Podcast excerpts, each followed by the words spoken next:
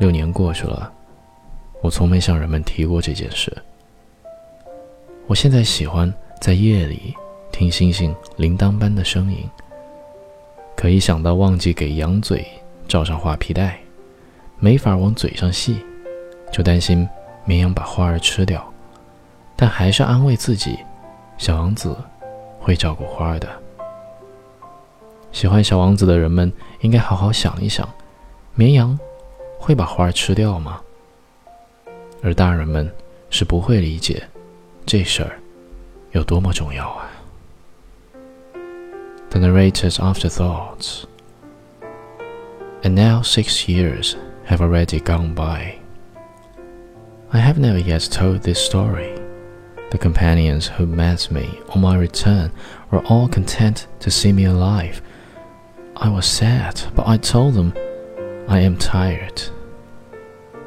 Now my sorrow is comforted a little. That is to say, not entirely.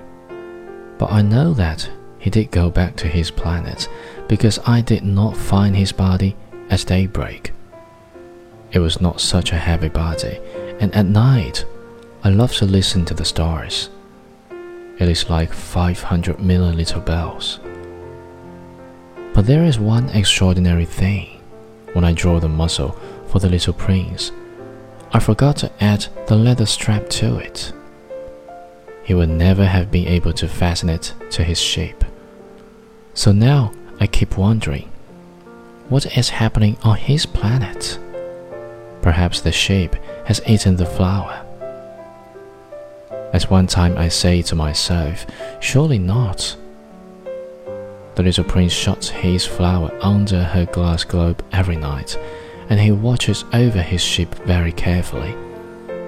Then I am happy, and there is sweetness in the laughter of all the stars.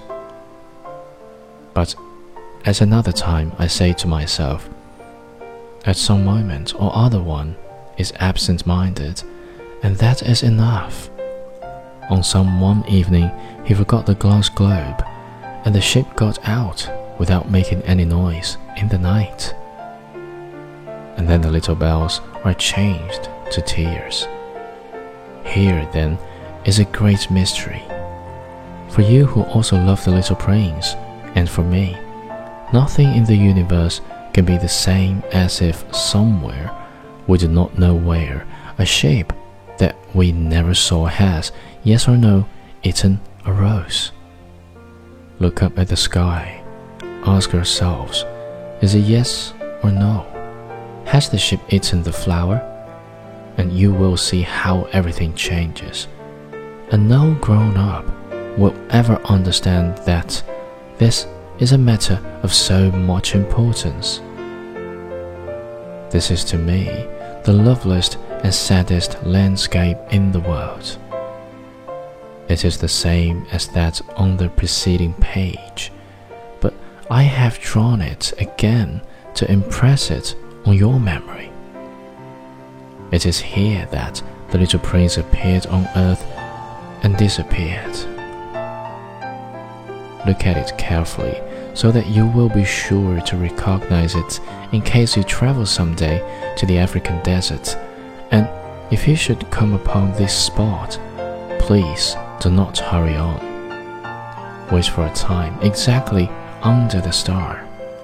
Then, if a little man appears who laughs, who has golden hair, and who refuses to answer questions, you will know who he is. If this should happen, please comfort me. Send me word that he has come back.